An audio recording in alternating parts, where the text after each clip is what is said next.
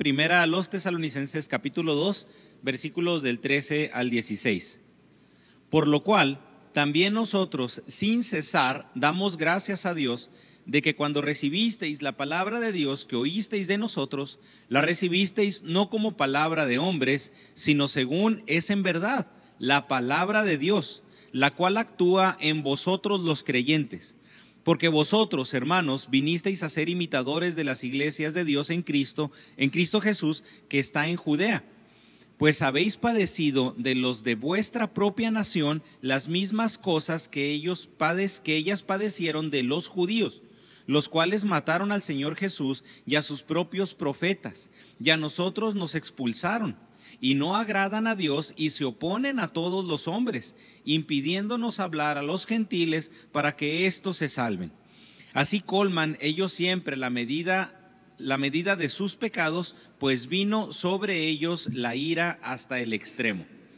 Y este es un, y este es un pasaje que pareciera ser que no tiene mucha relación con lo que se vio anteriormente, porque en las predicaciones anteriores, en los versículos anteriores, Pablo habla de todo lo que implicó compartir la palabra de Dios en Tesalónica. Y ahora empieza a decir, y les doy gracias a ustedes, pero si se fija, empieza con un por lo cual, por lo cual, haciendo esa, haciendo esa separación. Todo lo anterior todo lo que les acabo de explicar anteriormente en los versículos del 1 al 12 del capítulo 2 nos sirven para poder comprender todo lo que resta del capítulo 2, porque todavía no terminamos incluso con este, con este mensaje, sino lo terminaríamos dentro de dos semanas. Pero por lo cual, y Pablo está diciendo que está agradecido, que está agradecido.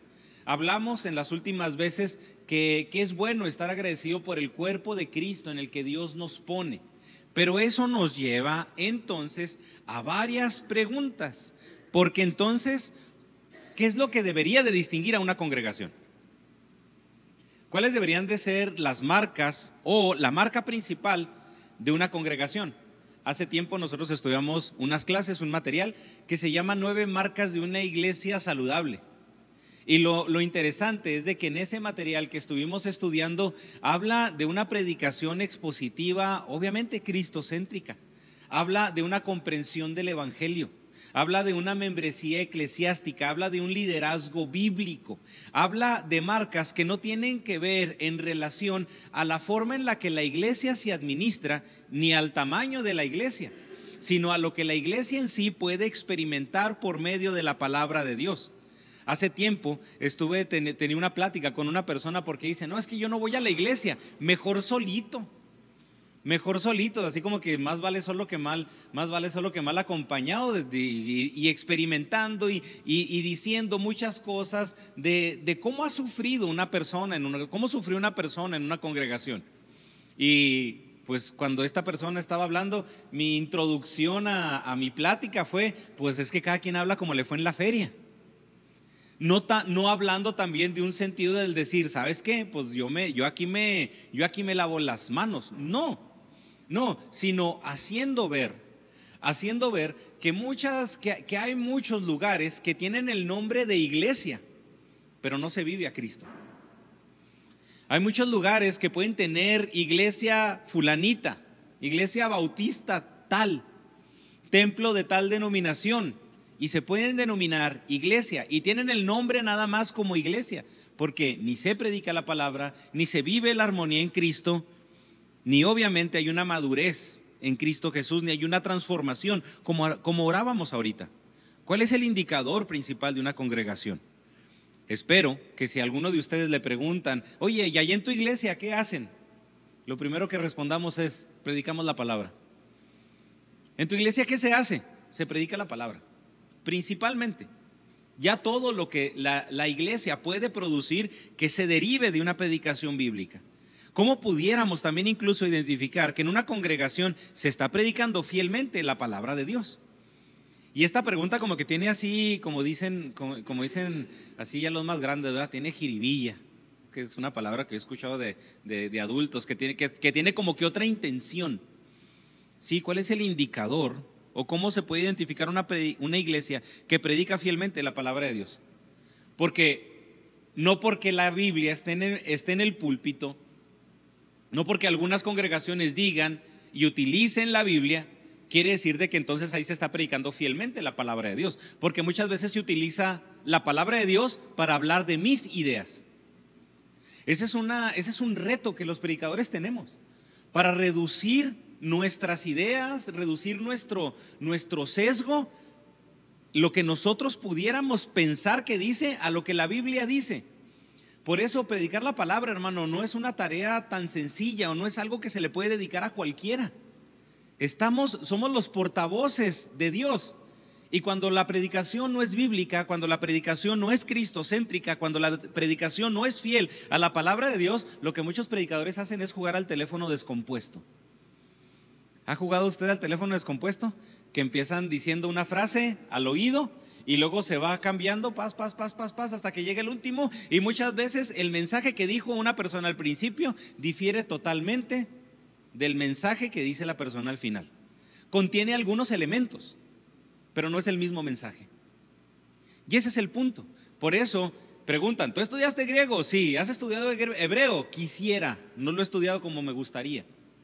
Entonces, ¿por qué? Porque tenemos que sacar el significado real de lo que la persona está tratando de decir y cómo lo podemos nosotros adaptar a nuestro aquí y a nuestra hora.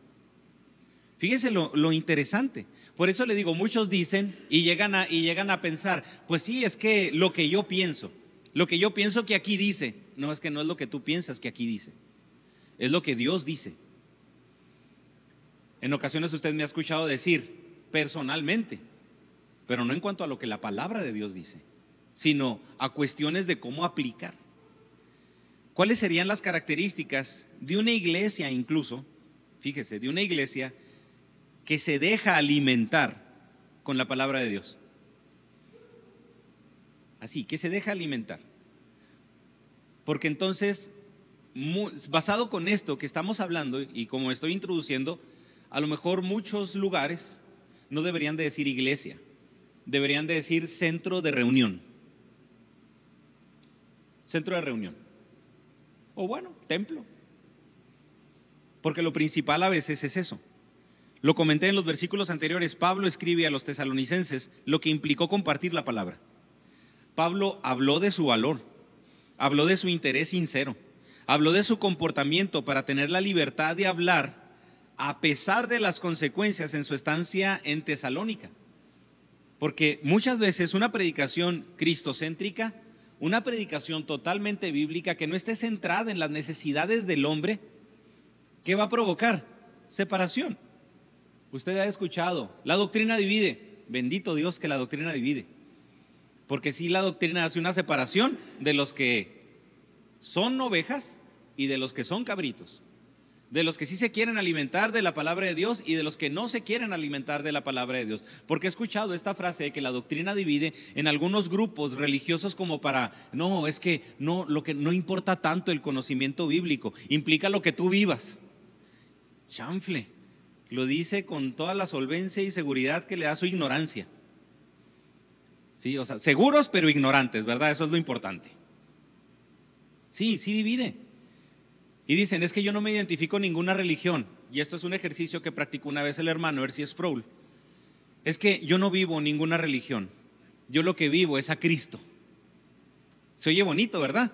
Pero ah, es, lo que nos da a entender es de que esa persona no sabe nada. Y entonces el hermano le pregunta, ¿cuál Cristo? Cristo Jesús. ¿Cuál Cristo Jesús? El que viene en la Biblia. ¿Y qué dice la Biblia de Cristo? Pues que es nuestro Salvador. ¿Qué más? Pues que es nuestro Salvador. Bueno, ¿de qué te salvó? Y ahora la persona no pudo responder. Y entonces el hermano dice, ¿ves lo importante que es el conocimiento bíblico? Porque es importante saber de qué, de qué nos salva Cristo. ¿Quién es Cristo? ¿Y eso dónde lo vamos a encontrar? En la palabra. Esto implica exponer la palabra recibir la palabra, pero algo de lo que vamos a ver aquí en esta tarde es estar dispuesto a sufrir las consecuencias de la predicación del Evangelio. Estar dispuesto a sufrir las consecuencias de la predicación del Evangelio. ¿Hay consecuencias? Sí, desagradables terrenalmente, Porque si ha pasado, ay hermano, es que en la, en, la, en la escuela no me quieren por ser cristiano. No, no te quieren por ser cristiano, te quieren por fantoche y sangrón y payaso y pedante. ¿Has predicado la palabra? No. Ah, entonces no, te, no, no utilices el Evangelio. Eres un hígado y nadie te aguanta. Y utilizas el Evangelio y dices que eres cristiano. Aquí estamos hablando de cuando la palabra de Dios se predica. Porque ¿qué sucedía cuando Jesús predicaba? gente transformada y gente molesta. Gente transformada acercándose a Él y gente molesta alejándose de Él. Con estas tres semanas que Pablo habló en las sinagogas con los judaizantes, sufrió persecución. Imagínense, o sea, me imagino que Pablo traía, traía así como que una, una plaquita, si ya saben cómo predico, ¿para qué me invitan? ¿Qué pasaría si la iglesia en Tesalónica hubiera seguido, no hubiera seguido firme en la predicación de la palabra. Fíjense, ya esto vamos. Pablo predica durante tres semanas y es perseguido. ¿Qué cree que vio la iglesia? Eso. Imagínese el pensamiento de la iglesia. Híjole, si sigo las pisadas de Pablo, me espera lo que a Pablo le pasó. Si sigo las pisadas de Jesús, me espera lo que a Cristo le sucedió. Porque a veces romantizamos la figura de Jesús. Es que, ay, Jesús era todo amor y recibía a todo mundo. Sí, pero te olvidas de que fue perseguido. Te olvidas de que lo quisieron matar por predicar la verdad. Te olvidas de todo eso. Sí, recibió a todos, amó a todos, pero precisamente en eso radicaba su ministerio, en compartir la palabra, en compartir lo que Dios quería para la misma, para la misma humanidad. Por eso, Pablo, imagínense el, pensamiento de Pablo. La iglesia vio que yo fui perseguido por compartir la palabra. Pregunta, entonces la iglesia querrá seguir en esa misma línea? Es por eso que, acompáñame a leer el versículo 13. Primeramente, ¿qué tenemos que hacer? Recibir el Evangelio. La iglesia recibe el Evangelio.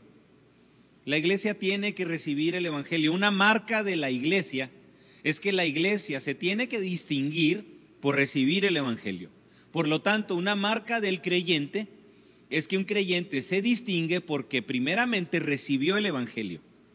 Versículo 13 por lo cual también nosotros sin cesar damos gracias a Dios, de que cuando recibisteis la palabra de Dios que oísteis de nosotros, la recibisteis no como palabra de hombres, sino como según es en verdad la palabra de Dios, la cual actúa en vosotros los creyentes.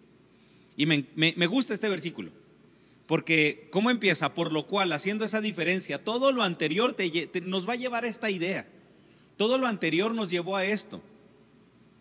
Y, Pablo está diciendo, por eso, hermanos en Tesalónica, estoy tan agradecido con ustedes. Porque en los puntos anteriores, ¿qué hablamos? De que la palabra fue predicada fielmente, de que Pablo no tuvo otras intenciones, de que tanto el afecto que dio Pablo fue un afecto recibido, que ellos reconocieron esa suficiencia en la, en la escritura. Y Pablo está agradecido, está diciendo, qué bendición, Gracias, agradezco tanto a Dios que ustedes pudieron comprender eso. Pero, fíjese, por lo cual también nosotros, nosotros, la iglesia recibe el Evangelio predicado. Pero recordemos, cuando estudiamos estos versículos anteriores, hablamos del conflicto de intereses en una relación pastor-iglesia, que muchas veces se considera un pastor como buen pastor porque cumple con mis expectativas porque cumple con mis deseos. No es que ese pastor, pastorazo. ¿Por qué? ¿Qué hace? No, es que ese, ese pastor se usa corbata cuando predica. Entonces él, él sí parece pastor. Y a veces así se dice, no, es que ese sí es pastor de, de veras. ¿Por qué?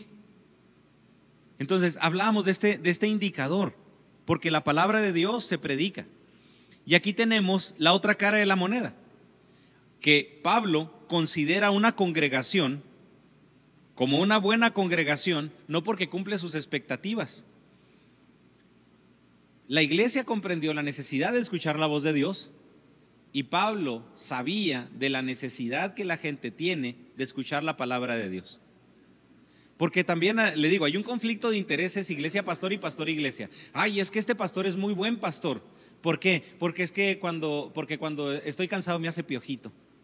Ah, en serio, sí, porque me hace porque me hace masajito en los hombros. Ah, y entonces me relaja y me ayuda tanto. Y a veces al revés. Ah, es que esta iglesia es excelente. ¿Por qué? Ya hay muchos parámetros que hay pastores que dicen que están en buenas iglesias porque aportan. Y dicen, no, caí, caí en blandito. Y los hermanos esto, y los hermanos aquí, y los hermanos allá, y, y, dan, y tengo un hermano que tiene un negocio de esto, y me ayuda en esto, y diezman, y me dan comida, y me dan despensa, y me compraron un carro. Ah, sí, ¿y qué sucede con esos miembros cuando los exhortas con la palabra de Dios? No, no, no, no, no, no. De eso no hablamos. Con ellos no me meto. Porque si los empiezo a confrontar con su pecado, se van de la iglesia. Ah, caray. Entonces, fíjese, esa sería entonces una congregación bíblica. Le digo, nada más así, por encimita. Conflicto de intereses. Pablo, nosotros, sin cesar, damos gracias a Dios. Primeramente, un agradecimiento en plural. Porque tenemos que entender, hermanos, que un ministerio nunca se ejerce de manera individual no soy yo solamente. De hecho, y así se los, y así se los menciono, les comenté, salgo la semana que entra a predicar a Cuauhtémoc. Sé que voy representado por ustedes. Sé que los represento a ustedes.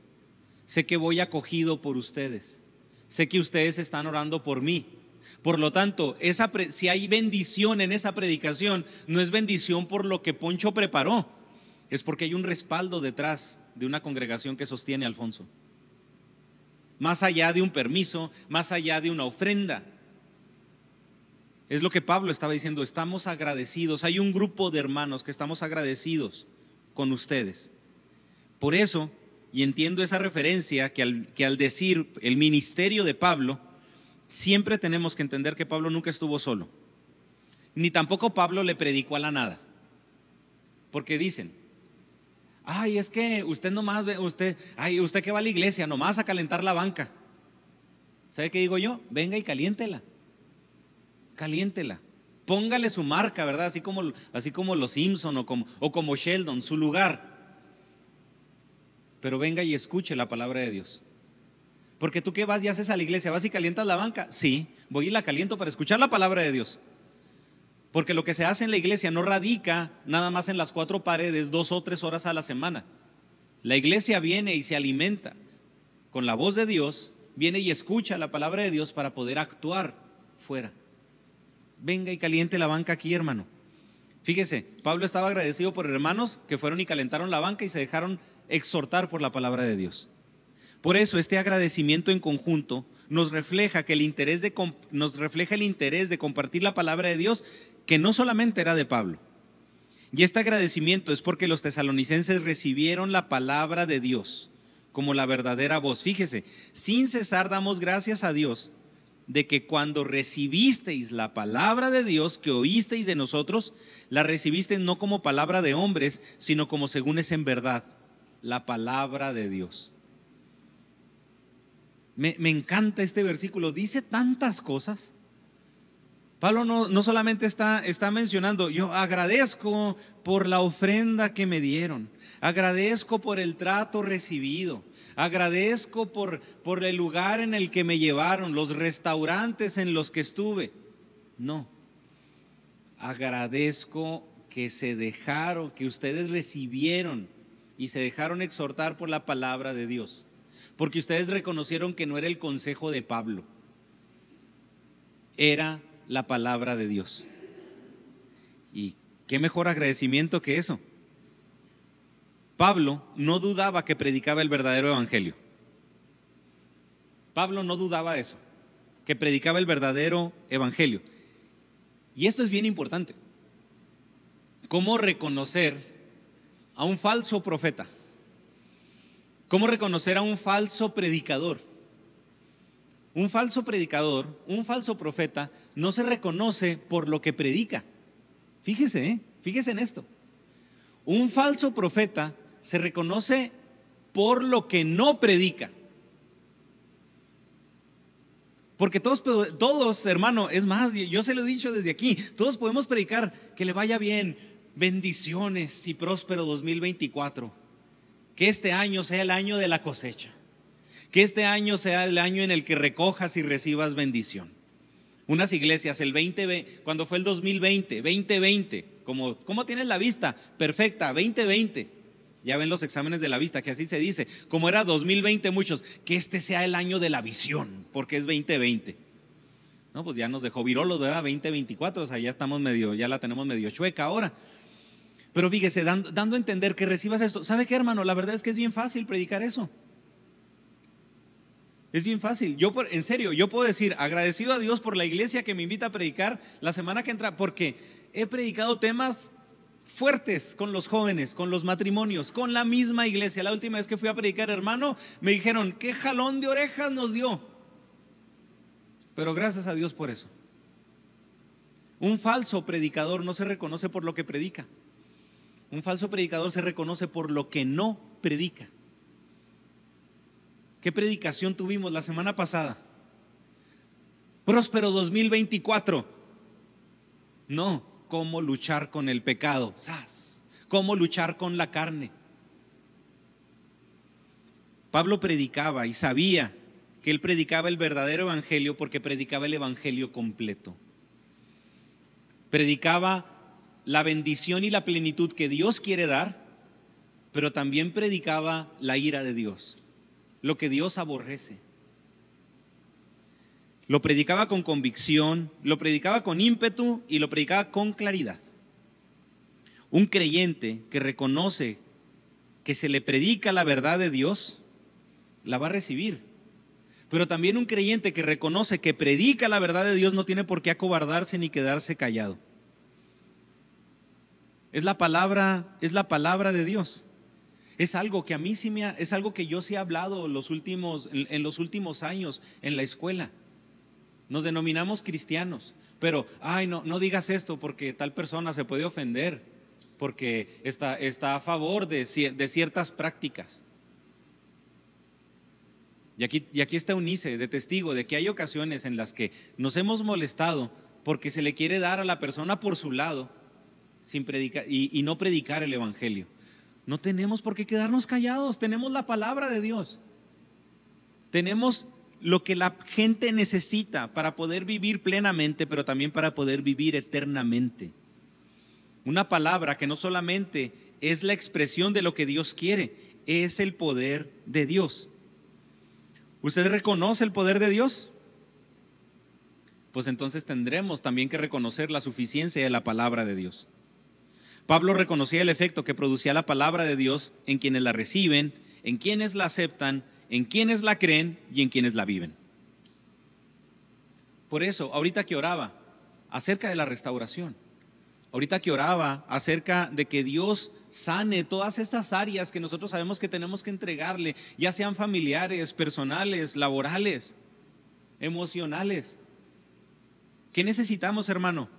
Escuchar la voz de Dios, ser transformados por la palabra de Dios Aquí, los creyentes en Tesalónica llegaron a sufrir a causa de su fe, porque aceptaron la palabra de Dios de todo corazón. Pero esa es la razón todavía aún por lo que es más interesante el agradecimiento de Pablo y en lo que consiste la diferencia entre la palabra de Dios y la palabra del hombre. Porque mi consejo puede ayudar a que una iglesia pueda crecer administrativamente. Puede ayudar a organizarnos mejor o terrenalmente.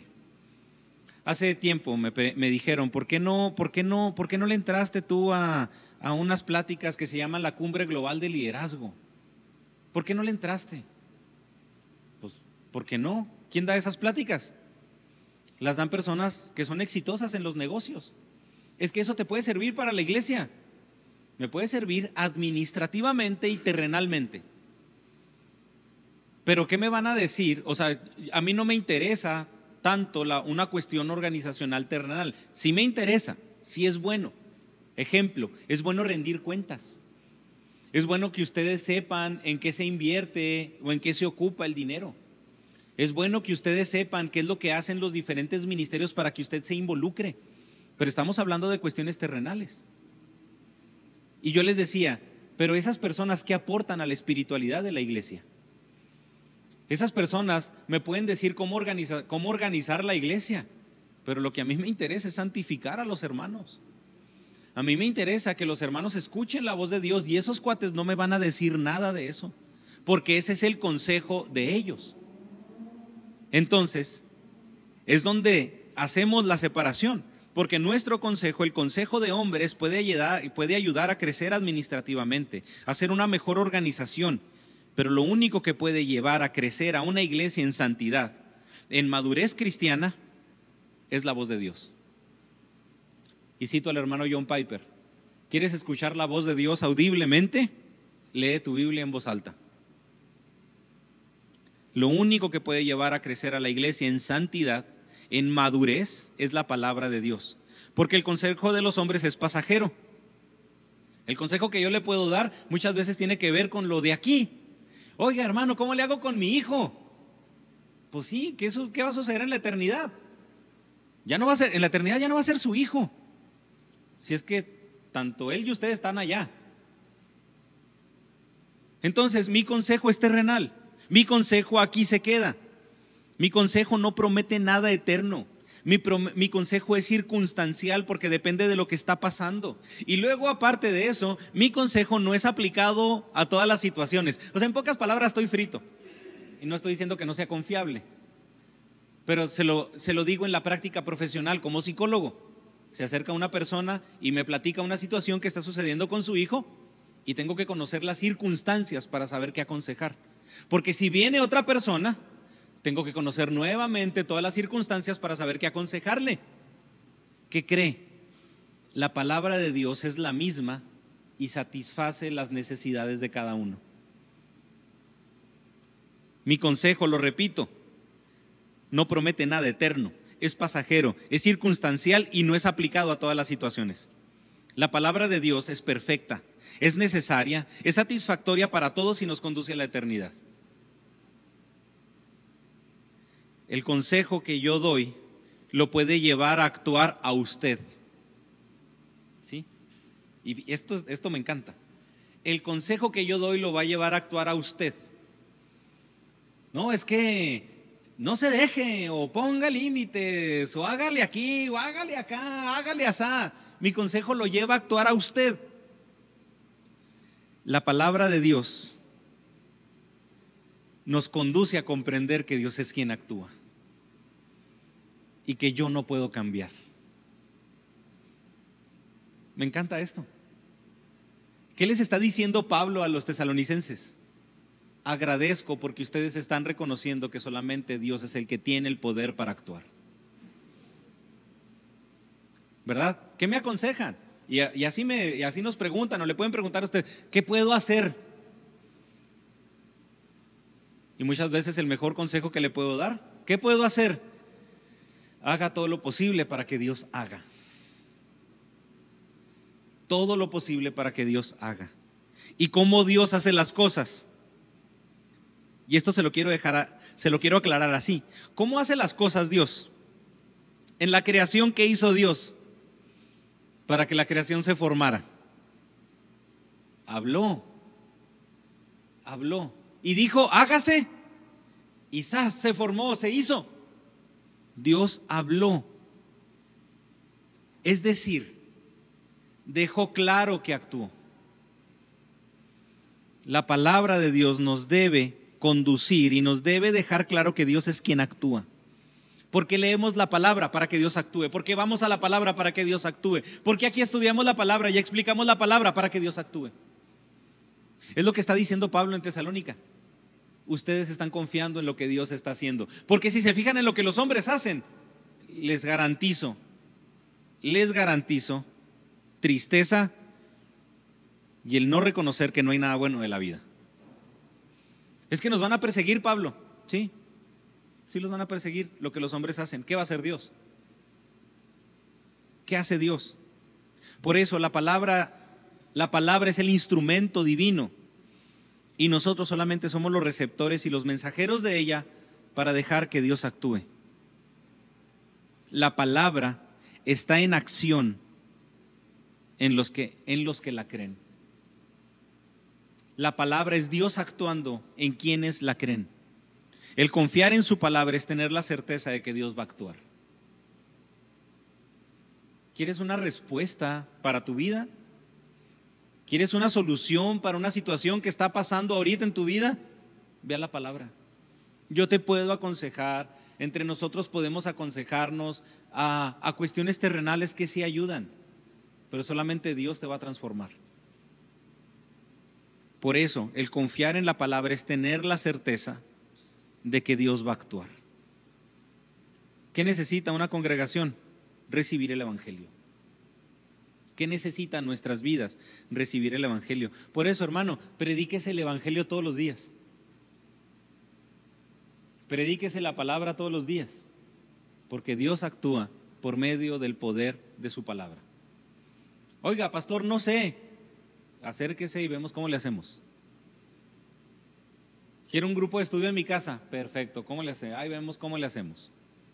Nos ponemos de acuerdo para poder recibir la palabra y saber cómo escudriñarla. Siguiente punto. El rechazo del mundo resalta la victoria de la iglesia. Este, y, esto es muy interesante, ¿eh? porque, o sea, ¿cómo, que, ¿cómo que victoria, hermanos? Y que aquí lo que estamos hablando es de lo que padecieron los pobres. No, el rechazo del mundo resalta la victoria de la iglesia. Porque vosotros, hermanos, vinisteis a ser imitadores de las iglesias de Dios de, en Cristo Jesús que están en Judea, pues habéis padecido de los de vuestra propia nación las mismas cosas que ellas padecieron de los judíos, los cuales mataron al Señor Jesús y a sus propios profetas, y a nosotros nos expulsaron y no agradan a Dios y se oponen a todos los hombres, impidiéndonos hablar a los gentiles para que éstos se salven. Así colman ellos siempre la medida de sus pecados, pues vino sobre ellos la ira hasta el extremo. En pocas palabras, en estos versículos del 13 al 16, Pablo está diciendo dos cosas. Estoy agradecido a Dios, estamos agradecidos a Dios por ustedes, porque reciben la palabra y están en persecución. Oiga, qué insensible Pablo. O sea, que se pasa Pablo de insensible. O sea, ve Pablo, estamos siendo perseguidos. ¿Cómo que agradeces porque estamos siendo perseguidos? Y yo me imagino así a Pablo, espérense tantito, espérense tantito. Primero que nada, el versículo 14 es una expresión de admiración de Pablo hacia la iglesia que está resaltando el afecto porque vosotros, hermanos, algunos dicen que se está hablando con cariño, vosotros, hermanitos, mis pequeños, vinisteis a ser imitadores de las iglesias de Dios en Cristo Jesús que está en Judea. Oiga, hermano, pero que no tenemos que ser imitadores de Dios.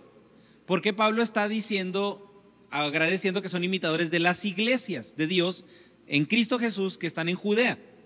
Ah, porque son iglesias perseguidas por los judíos. Y son iglesias que en medio de la persecución no ceden, siguen firmes en el Evangelio. Y lo que Pablo está diciendo, qué bueno que ustedes están siendo como las otras iglesias que están siendo firmes a pesar de la persecución. Por eso, hermanos, agradezco, porque siguen firmes a pesar de la persecución, así como hay otras iglesias. Pero ¿quién mejor que Pablo para hablar de la persecución, no? No solamente porque fue perseguido. Hemos hablado de lo que Pablo vivió en Tesalónica, de lo que Pablo estuvo viviendo en Corintios, de lo que nos habla también Hechos capítulo 18, de lo que sufrió Pablo en Filipos. Pablo sufrió persecución, pero recuerde, ¿cómo se llamaba antes Pablo? Saulo de Tarso. ¿Y qué hacía Saulo de Tarso? Perseguía. Este cuate conocía las dos caras de la moneda. fue perseguidor de la iglesia. Nadie más que Pablo sabía del sufrimiento que se le podía causar a un creyente. Nadie más que él. Y Pablo diciendo, a pesar de todo ese sufrimiento, siguen firmes. Mis respetos. Mi respeto. Por, eso, fíjese, a, mí se me hace a veces hasta absurdo cuando nos quejamos del gobierno.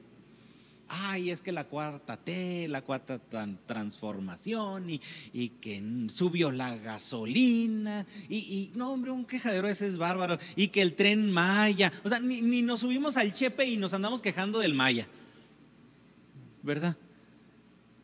Y, y dice uno, ¿cuáles eran las circunstancias del gobierno que viví, que experimentaban los creyentes? Persecución. Y aún así, a pesar de eso, oraban por su gobierno. Por eso fíjese, ¿cuáles son las, las situaciones que nosotros podemos experimentar? Pablo sabía lo que es provocar dolor a los cristianos, pero también Pablo sabía lo que era soportar sufrimiento por causa de Cristo. Sabía lo que es perseguir y ser perseguido por el Evangelio. Por eso los felicita, por eso, los, por eso se agradece de ellos, por ser imitadores de las iglesias en Judea, que fueron iglesias perseguidas. Fueron imitadores de iglesias que por escuchar y por aceptar el mensaje que el mismo Pablo predicó, fueron perseguidos. Fueron llenos de fe, fueron llenos de valor, fueron llenos de esperanza para sobrellevar la persecución. Necesitamos, hermano, creer y confiar en el Evangelio para que Dios mismo alimente nuestra fe y nos dé ese valor y nos dé esa esperanza. No sabemos cuánto ni cómo sufrieron. Yo le he recomendado un, libro. Si quiere, se lo presto, ya sea en físico, con una espina para que no se lo clave, o si quiere, se lo paso también en PDF. El libro se llama Los Mártires. Y el libro redacta cómo vivieron cómo se ha vivido la persecución de los cristianos desde el tiempo de los apóstoles hasta 1800 y pico. Un librote así de este pelo. Y a pesar de toda la persecución, hermano, ¿qué ha, ¿qué ha pasado? Eso no viene en la Biblia. Y podemos saber cómo sufrieron esos creyentes. Sabemos que Saulo persiguió a la iglesia, encarceló a los cristianos, azotó a los cristianos, asesinó a muchos cristianos con la finalidad de destruir la iglesia. ¿Pudo Pablo con la iglesia? No. Eso es lo que Pablo quiere que los hermanos comprendan, que confíen en la esperanza del poder de Dios. Nadie mejor que Pablo para testificar del sufrimiento producido, pero también del sufrimiento recibido y de la valentía de los tesalonicenses. En su momento Pablo produjo dolor pero ahora exhorta a la esperanza en Cristo. Hermano, la palabra de Dios no solamente nos restaura, es el poder de Dios para ayudarnos a soportar cualquier adversidad. A pesar, a pesar de todo. Por eso tenemos que comprender que lo que la gente necesita, más que un apoyo social, más que, nuestro, más que nuestra ayuda, que es importante, no se pueden ir sin la palabra.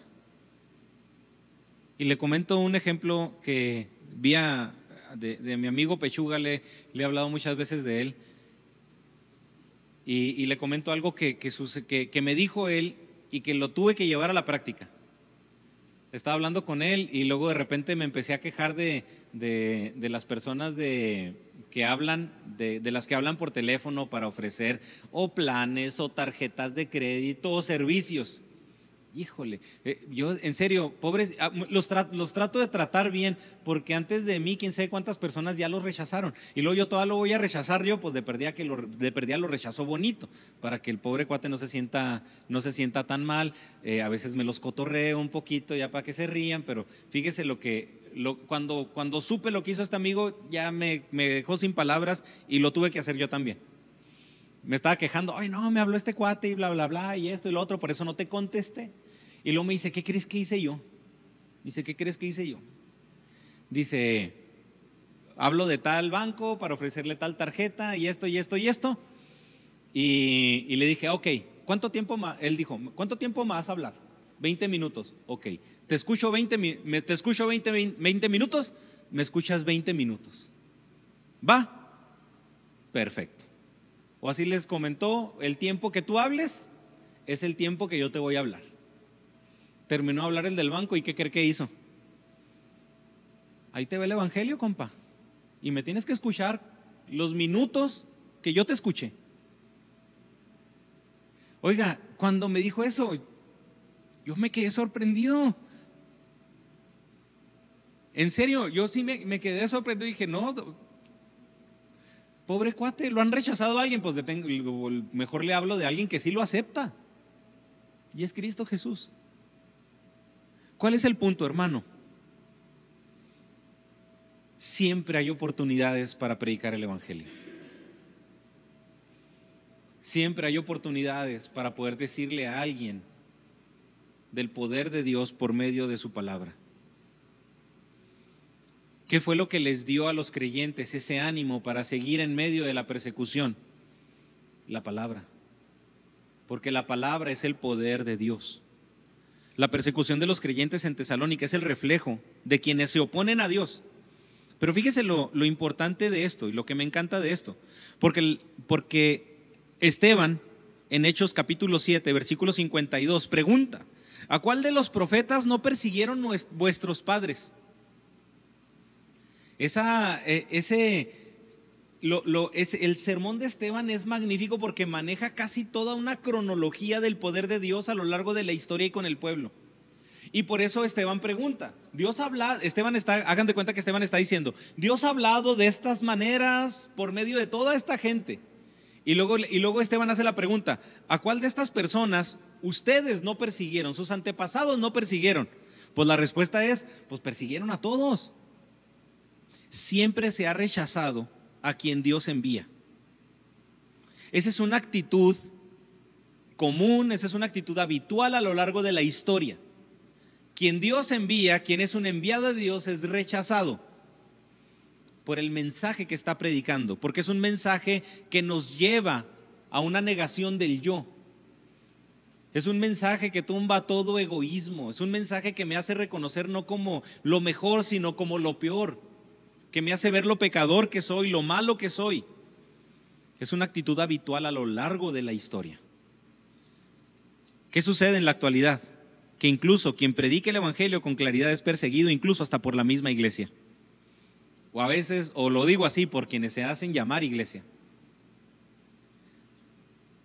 Cuando la iglesia duerme, cuando la iglesia es inactiva, cuando la iglesia es indiferente, Satanás no tiene la mínima intención de intervenir o molestar. Pues déjalos, hombre, así están bien. Le recomiendo otro libro, Las cartas del diablo a su sobrino, ya también lo he recomendado anteriormente, de que es un libro en el que Satanás le está diciendo a un demonio, su sobrino que es un demonio, le está diciendo cómo poder influir en la misma, en la iglesia. Pero y el, y el demonio se llama Urugario. Hay iglesias que ni necesitan al mentado orugario. Usted me ha escuchado la frase así jugando, ¿verdad? No, hombre, a veces con hermanos así para que uno necesita al diablo, ¿verdad? O sea, para que hay hermanos que hacen la labor del demonio. Una Satanás no necesita ni para que mete. Oye, tu iglesia evangeliza. No. Oye, tu iglesia ora. No. Oye, los congregantes de, la, de esa iglesia leen la palabra. No, no. Leen a los motivadores esos nomás. Ah, no, la iglesia nos está, Satanás nos está persiguiendo. No, a ti no, ya no necesita. Cuando una iglesia está activa en el nombre del Señor, Satanás va a buscar destruirla. Una de las formas de actuar de Satanás es la persecución. Es la tentación. Es el hacernos caer en pecado. Tenemos que reconocer eso. Nuestra lucha no es contra sangre ni carne es contra huestes espirituales de maldad. Y esta persecución, que es una de las formas de actuar de Satanás que cree, es una de las formas en las que la iglesia crece más. Por eso Pablo está animando a los tesalonicenses. Pablo le recuerda que los judíos buscaron matar a Cristo, pero la muerte no detuvo a Cristo. Durante toda la historia se ha tratado de exterminar la Biblia y es el libro más reproducido. Se ataca la iglesia y la, la iglesia sigue creciendo. Por eso, ¿qué sucedió? ¿qué sucedió los judíos, que son los que quisieron matar a Cristo, que son los que están en contra de la iglesia? ¿Qué está pasando? No pudieron con Cristo ni van a perseguir, ni van a poder con la iglesia, porque hay una promesa que Jesús da. Ni las puertas del Hades prevalecerán contra ella. Fíjese el ánimo que nosotros podemos tener. Si la muerte no detuvo a Cristo, la persecución no va a detener a la iglesia. Al contrario, la muerte manifestó el poder de Dios en la resurrección de Cristo. ¿Qué hizo la muerte? Manifestar que Cristo es más poderoso que la muerte. ¿Qué hizo la muerte? Manifestar que nada puede contra nuestro Dios, hermano. Por eso, si estamos siendo perseguidos por ser creyentes, si usted está teniendo ahorita un problema por ser creyente, hermano, tenga ánimo, porque nada puede contra eso. De la misma manera que la muerte no pudo con Cristo, la persecución no va a poder con la iglesia. Porque lo único que hace es manifestar el poder de Dios. La persecución manifiesta en quien está cimentada la iglesia. Desde siempre se ha creído que persiguiendo al mensajero se obstruirá el mensaje. Pero el detalle es de que el mensaje no depende de quien lo habla. Es decir, lo que estoy hablando ahorita, hermano, no depende de mí. Depende de quien manda que se diga el mensaje. Y ese es Dios, porque estamos predicando la palabra de Dios. Por eso, para interponerse en la palabra, se necesita destruir no al mensajero. Para que la palabra de Dios se deje de predicar, para que la iglesia deje de, deje de crecer, para que la iglesia desaparezca, se necesita destruir a quien la formó. Por eso las puertas del Hades no pueden prevalecer contra la iglesia. Por eso nada puede prevalecer con el Evangelio para interponerse a la palabra, se necesita destruir a quien la produce. Por eso imagínense, vamos contra, o sea, tan, de a tiro esos cuates. Hay que evitarla, que las Biblias se sigan extendiendo. No, pues mi hijo, se va a seguir, se va a seguir contrabandeando la Biblia. Hasta hay un corrido de un grupo, contrabando de Biblias. Esa es la esperanza de la iglesia. Y esa es la razón del agradecimiento de Pablo. ¿Qué le está diciendo Pablo a los tesalonicenses? Tienen el mejor cimiento que alguien puede tener. Tienen la mejor base que cualquier persona, que cualquier iglesia puede tener, por eso estoy agradecido. Están recibiendo y están basados sus vidas en algo eterno y en algo incorruptible. Los tesalonicenses no decían, Pablo dice, decían, Cristo dice. Dios dice. Recuerden, no era el consejo de Pablo, era el consejo de Cristo. Desde que Jesús nació se buscó destruirlo. Desde antes de comenzar su ministerio, Satanás buscó, lo quiso tentar para hacerlo caer. Durante su ministerio se buscó amedrentarlo, se buscó atemorizar a Cristo para que no continuara. Buscaron matarlo ignorando que su poder se acababa con su muerte. ¿Y qué sucedió? Pudo sobre la muerte atacaron sus enseñanzas, criticaron sus milagros, lo difamaron afirmando que Satanás era el que le daba el poder para poder hacer esos milagros. Lo cuestionaban por sanar en día de reposo. Y eso lo único que hizo fue manifestar los malos propósitos de quienes buscaban destruirle. Manifestaba las verdaderas intenciones de la gente. Hermano, ese mismo poder que operó en Jesús y lo llevó a cumplir su propósito es el mismo poder que opera en la iglesia y la llevará a cumplir su propósito.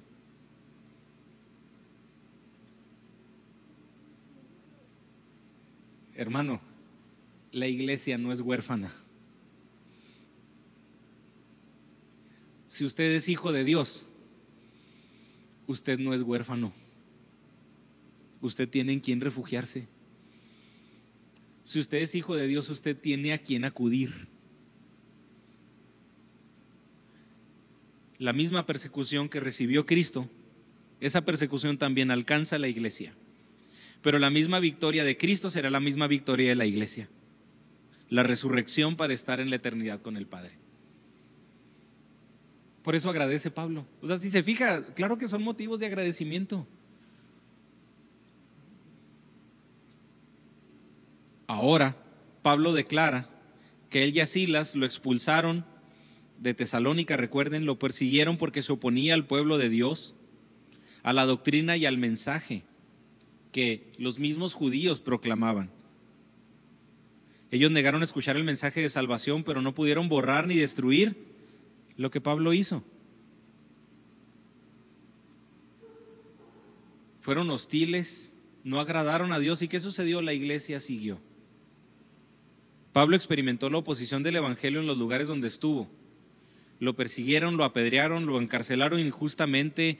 Hemos estudiado que lo difamaron. Podríamos decir que no tuvo descanso.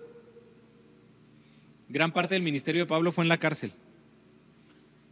Gran parte del ministerio de Pablo fue en cortes defendiéndose en contra de sus acusadores. Fue llevado a Roma para ser juzgado. Y aún así, cuando iba llevando, cuando, cuando fue llevado a Roma en el barco, siguió predicando. Y el poder de Dios se vio manifestado. Oye, hermano, ¿qué detiene a la iglesia? Nada. Porque nada puede impedir que la misma palabra de Dios se siga predicando. Y así como nosotros daremos cuenta, los que persiguen a la iglesia también. Y es donde dice uno, pues, pobres tipos. Por eso el versículo, el pasaje termina en el versículo 16 así, impidiéndonos hablar a los gentiles para que estos se salven. Así colman ellos siempre la medida de sus pecados, pues vino sobre ellos la ira hasta el extremo. O sea, uno sí puede decir, pues estos tipos pobrecitos. Y me gusta porque en ninguna de las cartas de Pablo hay tanto, tanta expresión de un sentimiento como aquí en esta parte, como esta denuncia. Es decir, a Pablo le está pudiendo también que los judíos sigan cegados. Por eso, la última parte de la ira del versículo 16 aplica a todos los que van a oponerse a su ministerio o al ministerio de Dios y a todos aquellos que siguen agobiando la iglesia.